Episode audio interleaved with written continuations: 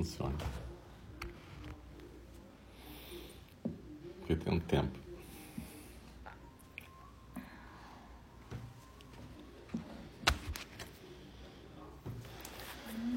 Boa noite.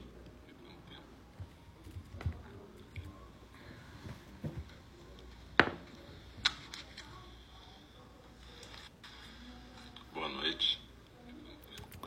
Então, a gente está aqui no nosso NND virtual, nosso Templo Zen do Cuidado Amoroso Eterno virtual. Eu sou Alcio, um dos professores de NNG e responsável pela coordenação do nosso templo. E a gente sempre começa um pouquinho antes aqui, que é para dar tempo das pessoas irem chegando. Então, a nossa prática de meditação compartilhada vai começar efetivamente daqui a uns 10 minutos mais ou menos. Mas enquanto isso, a gente vai se preparando para a prática. Então você pode ir achando um lugar aí tranquilo na tua casa, onde você estiver, um lugar onde você possa não ser perturbado durante a próxima meia hora. E você pode adotar tanta postura oriental, sentado numa almofada, aquela postura de yoga, postura de lótus, ou semi-lótus, ou postura birmanesa, quando você fica com as pernas cruzadas, uma na frente da outra, ou usar um banquinho de meditação, ou usar uma cadeira e sentar na moda ocidental. Na verdade. E eu sempre lembro que pode acontecer de tudo, né? Pode ter barulho de cachorro, barulho de gente, telefones, etc. E pode faltar luz, cair internet, todas essas coisas podem acontecer. Se acontecer alguma coisa desse tipo, vocês continuam a meditar. Porque às vezes pode ter um mau contato quando é, alguma coisa acontece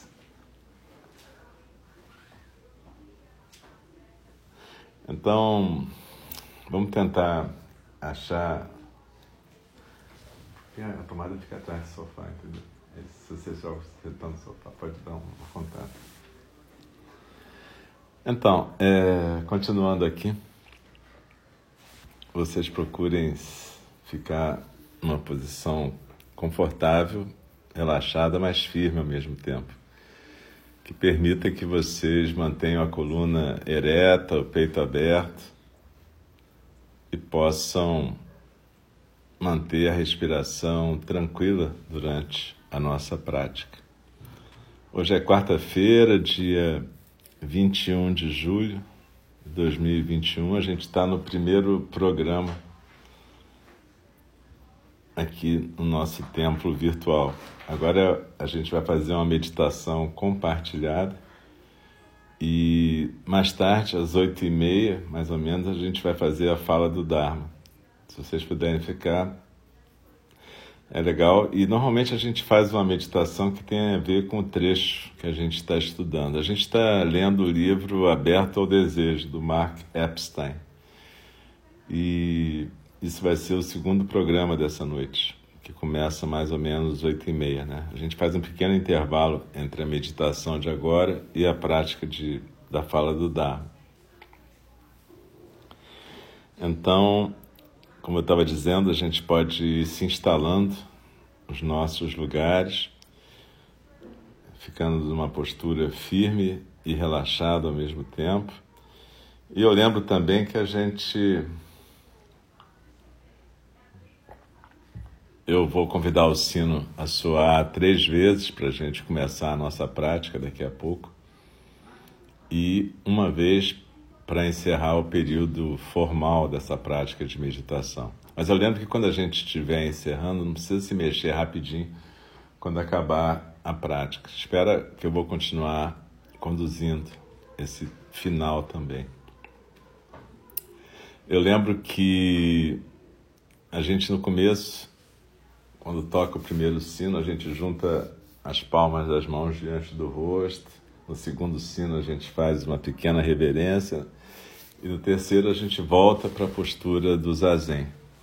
Normalmente, a gente fica com a mão direita sustentando a mão esquerda, os polegares unidos e os braços relaxados, apoiados no colo. A gente tem trabalhado nessas meditações, a gente tem meditações guiadas de terça a sábado, né? Terça a sexta, às oito da manhã e às oito da noite, sendo que terça de noite às oito a gente tem meditação mais voltada para iniciantes e também sábado às nove da manhã. Mas é claro que vocês podem frequentar qualquer uma das nossas meditações. É só porque essas meditações para iniciantes têm uma atenção um pouco maior nos fundamentos da prática.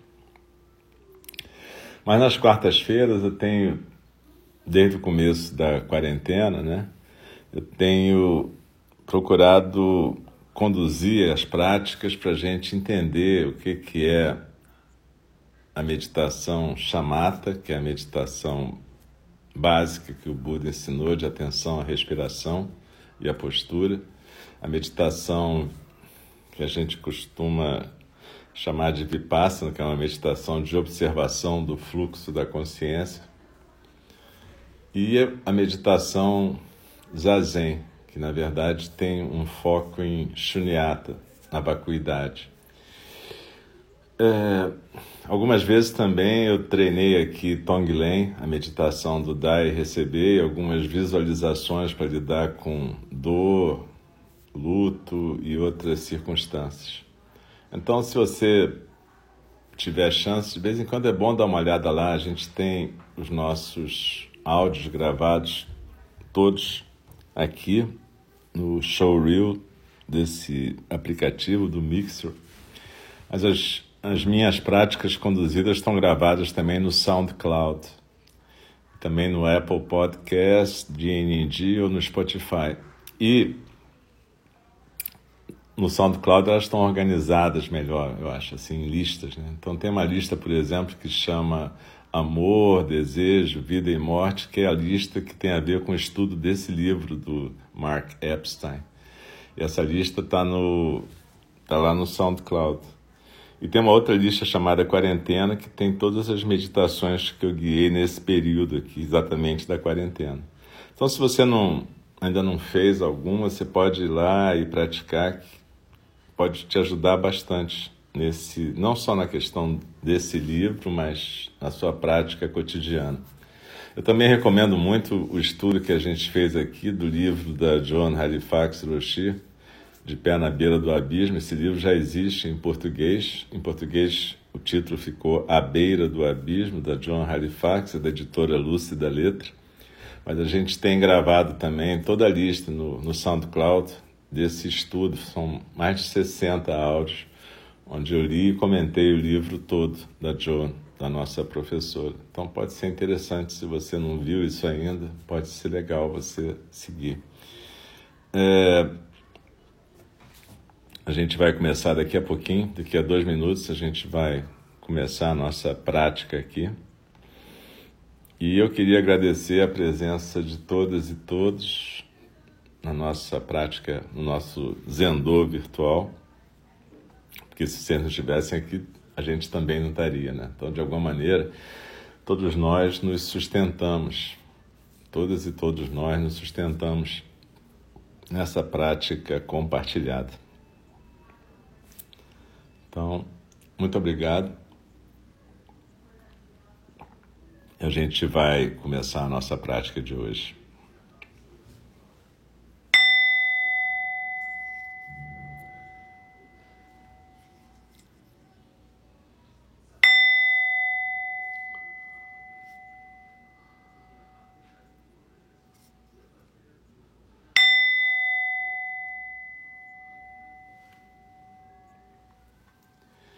Inspirando e expirando pelo nariz tranquilamente, suavemente.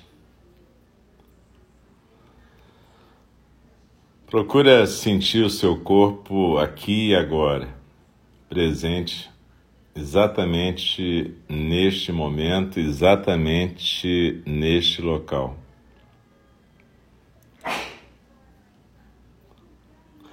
Nós estamos juntas e juntos aqui e a gente sente o nosso corpo inteiro, desde os pés até a cabeça, procurando identificar se existe alguma área de tensão, alguma área de contração. E na próxima inspiração, a gente como que manda o ar para essa área, relaxando essa área. Se for uma preocupação, uma dor psíquica, um, qualquer tipo de angústia, você também pode considerar como se fosse um músculo contraído e procure abrir o coração também.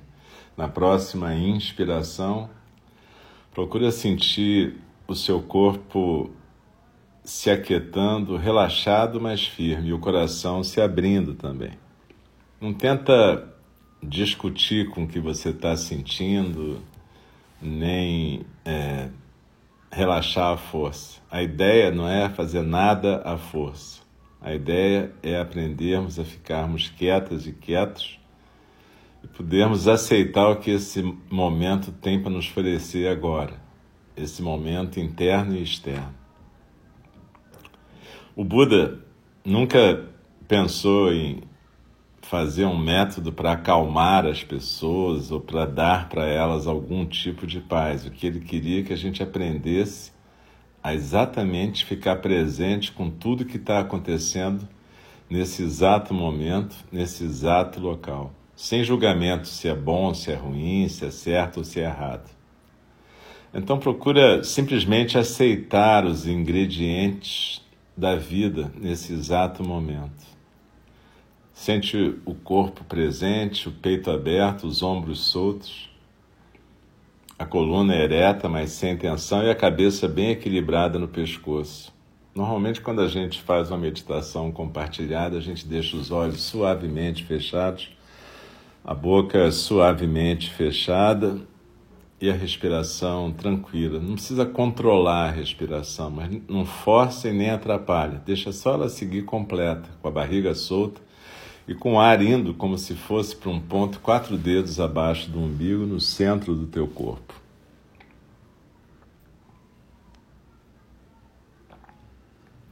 E quando a gente está nessa prática, a gente usa o nosso corpo exatamente como o nosso chão. A gente procura sentir o nosso corpo do jeito que ele está, com dor, sem dor, tenso, relaxado, tanto faz. Apenas a gente não vai brigar com isso.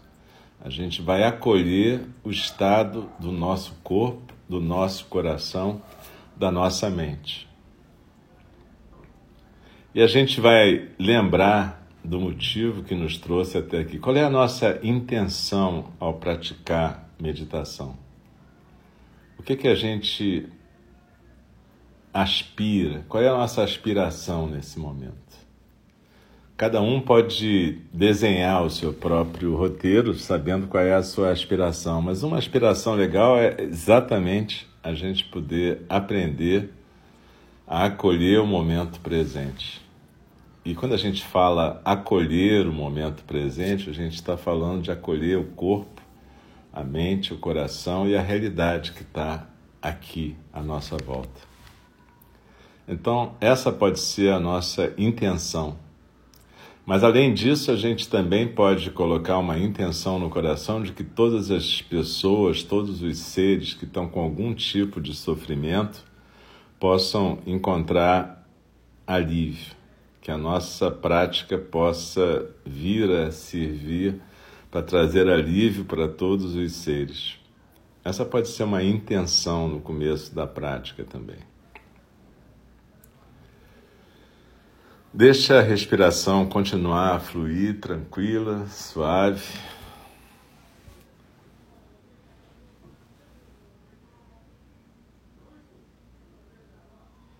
E nesse momento procura sintonizar com o teu estado afetivo. não é analisar e nem conversar, é sintonizar. Qual é a sensação afetiva nesse momento? Tristeza, alegria, neutralidade, indiferença. Seja qual for o estado afetivo, simplesmente registre esse estado. Sem julgamento, sem avaliação, sem expectativa.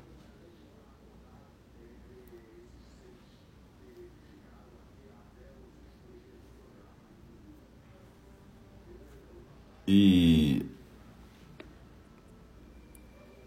procura sentir se a sua postura já está efetivamente equilibrada e aquietada. Se tiver, ótimo. Se não tiver, pode fazer um pequeno ajuste. A gente normalmente procura ficar quieta durante a prática, mas a gente pode fazer pequenos ajustes se a gente sente que a nossa postura não está balanceada, equilibrada.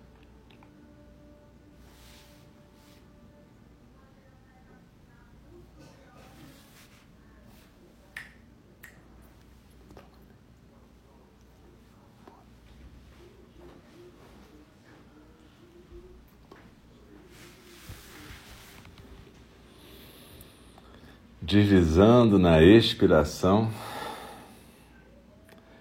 se aquieta no centro.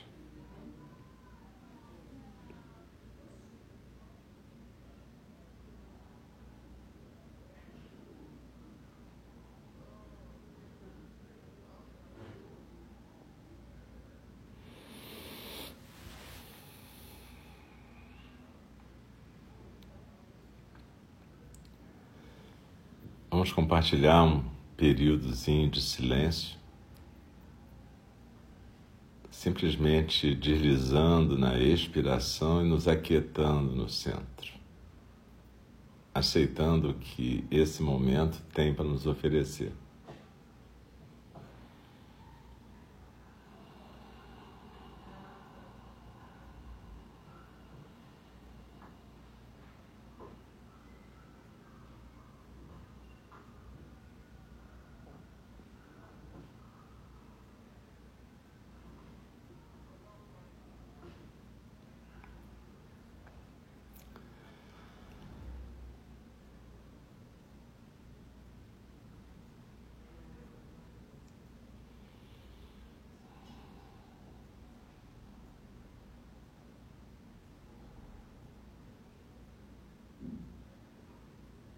Desliza na expiração, se aquieta no centro, como se tivesse uma pirâmide invertida no seu tronco, com a base nos ombros e o vértice lá naquele ponto, quatro dedos abaixo do umbigo.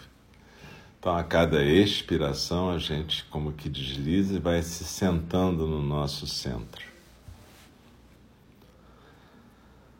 E ao sentar no centro, a gente lembra que esse centro é também a nossa base, uma base que permite que todas nós e todos nós nos sentemos como montanhas, simplesmente estáveis, aceitando o que vem e o que vai. Assim como as montanhas aceitam os elementos e os seres, nós também aqui aceitamos tudo que vem e tudo que vai.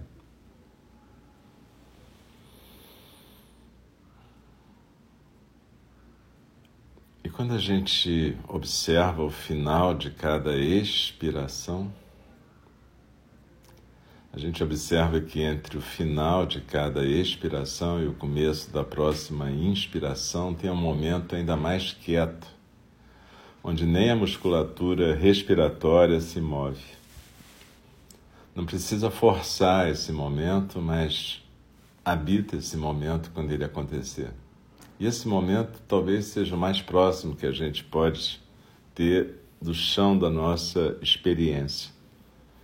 Esse chão que a gente chama de espaço aberto e ilimitado da experiência. É nesse espaço aberto e ilimitado da experiência que flui a correnteza dos sons do mundo.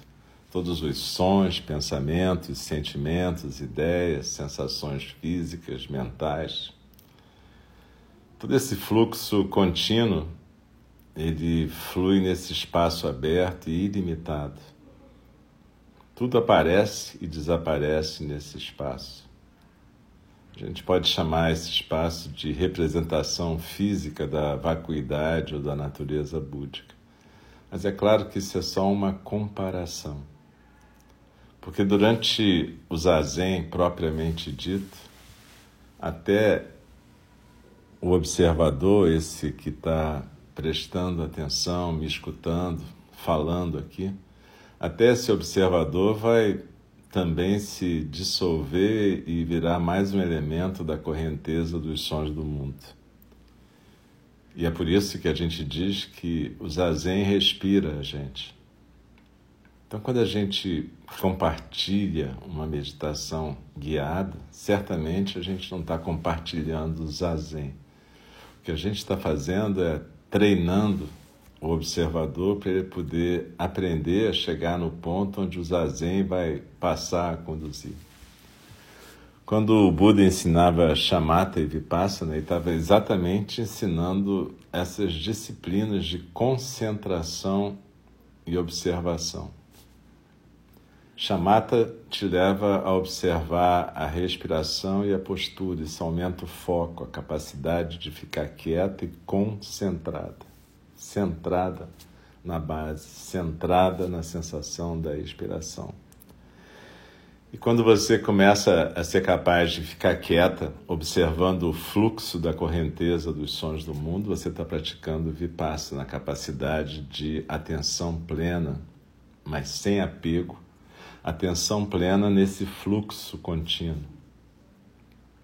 Quando a gente pratica Vipassana, a gente pode escolher um, uma coisa específica para focalizar, pode ser até um mantra, mas pode ser um elemento da consciência, um elemento emocional, um elemento cognitivo, tanto faz. Ou pode ser tudo, o próprio fluxo.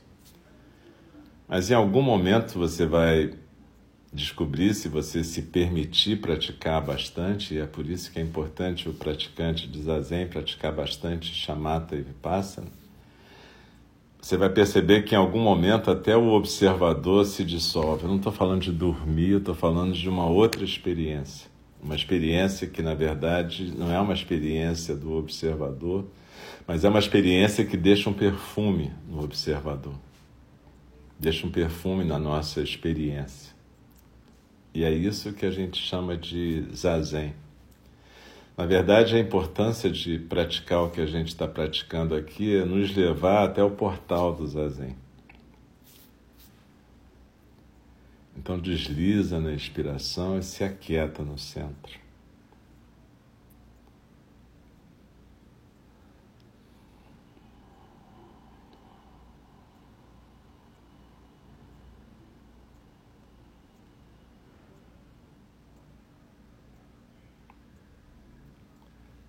Na expiração, me aquietando no centro, eu percebo que às vezes eu posso ser arrastada por um elemento da correnteza dos sons do mundo, às vezes uma preocupação, um barulho, um sentimento, seja bom, seja vivido como ruim, podem arrastar a nossa atenção. Isso acontece. Quando isso acontecer, não tem problema, a gente simplesmente volta, lembra da nossa intenção de praticar a presença plena e a gente volta para o nosso foco na postura quieta e na sensação física da expiração.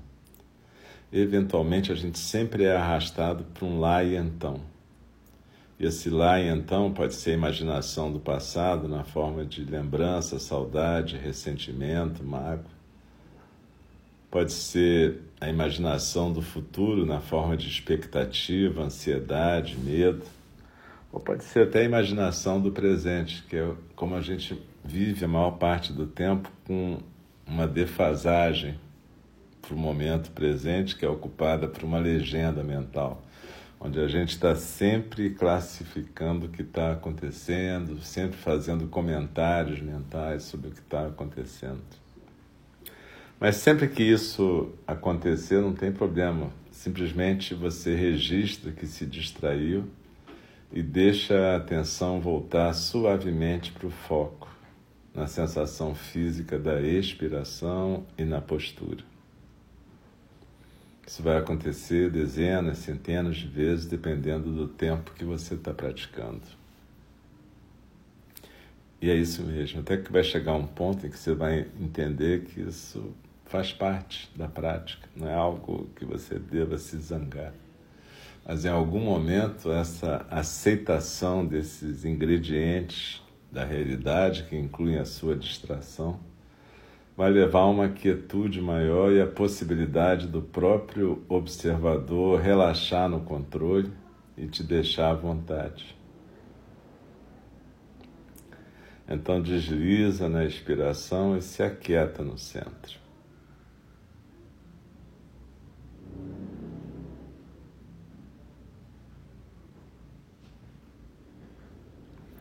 Vamos ficar um pouco em silêncio deslizando na inspiração, nos aquietando na postura.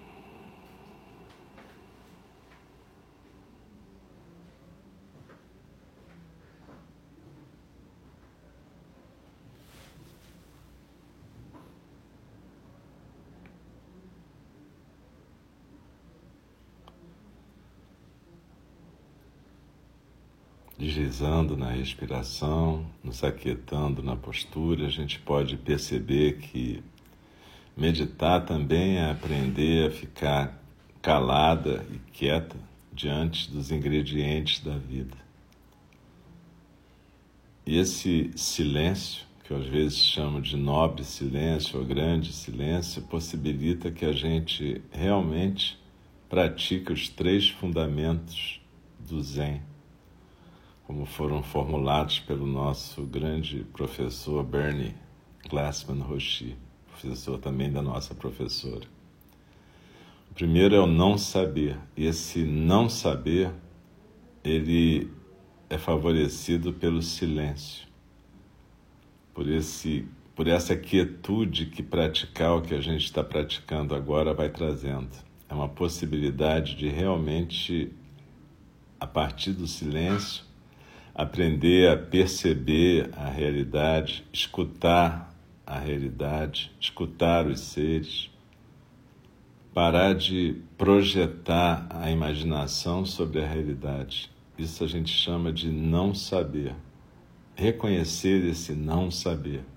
Reconhecer que não só a gente não controla, como a gente efetivamente, a maior parte das vezes, não sabe realmente o que está passando na cabeça dos seres ou o que está acontecendo na realidade. Então, esse não saber nos permite olhar e começar a ver. O segundo fundamento é aprender então a testemunhar, ou seja, ser uma testemunha, ser alguém que está presente observando. O não saber nos leva, nos permite a praticar a percepção plena, a percepção plenamente consciente. E o terceiro fundamento, então, é só agir a partir desses dois, ou seja, a ação engajada, compassiva, surge a partir do não saber e da percepção não julgamental da realidade, não de ficar botando nossos juízos de valor.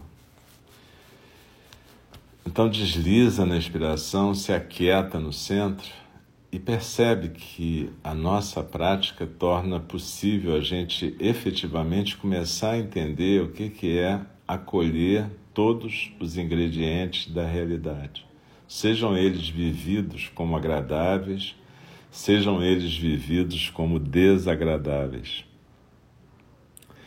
Observa que a ideia não é você parar de ter essas sensações, mas essas sensações de agradável, desagradável, ficar com raiva, ficar com amor, ficar com tristeza, tudo isso faz parte desse fluxo da correnteza e a gente aprende a perceber, acolher, observar, mas não se apegar a esses elementos da correnteza e nem ser arrastado por eles.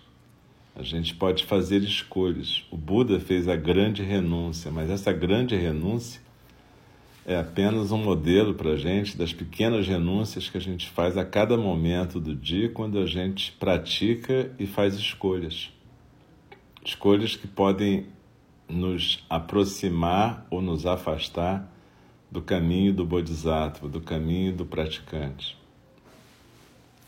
Então desliza na expiração, se aquieta no centro.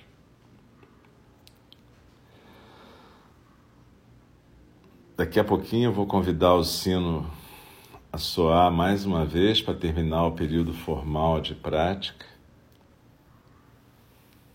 Mas percebe que a nossa prática nos ensina a acolher também esse sentimento de vacuidade, essa sensação de espaço aberto e ilimitado, que às vezes é vivida como libertação, no sentido de espaço aberto, e às vezes é vivida como angústia, no sentido de falta de chão, falta de contorno.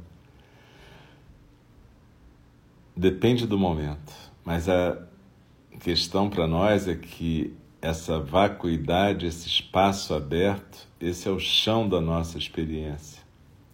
Essa é a manifestação básica da natureza búdica. Então a gente aprende, inspirando e expirando, a se aquietar nessa presença.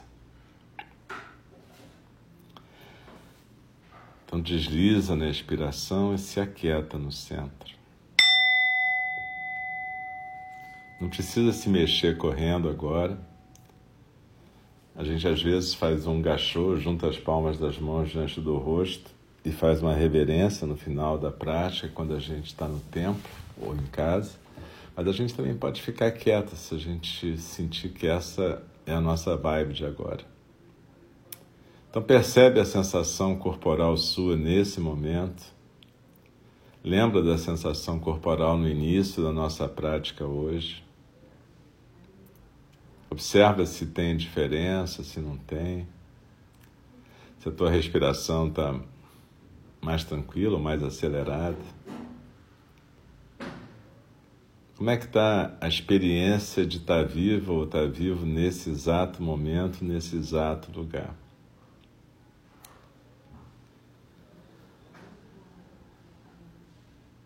E percebe, Zazen é exatamente a possibilidade de permitir que a quietude, a vacuidade, o silêncio aconteçam e que finalmente o observador relaxe esse punho fechado do controle.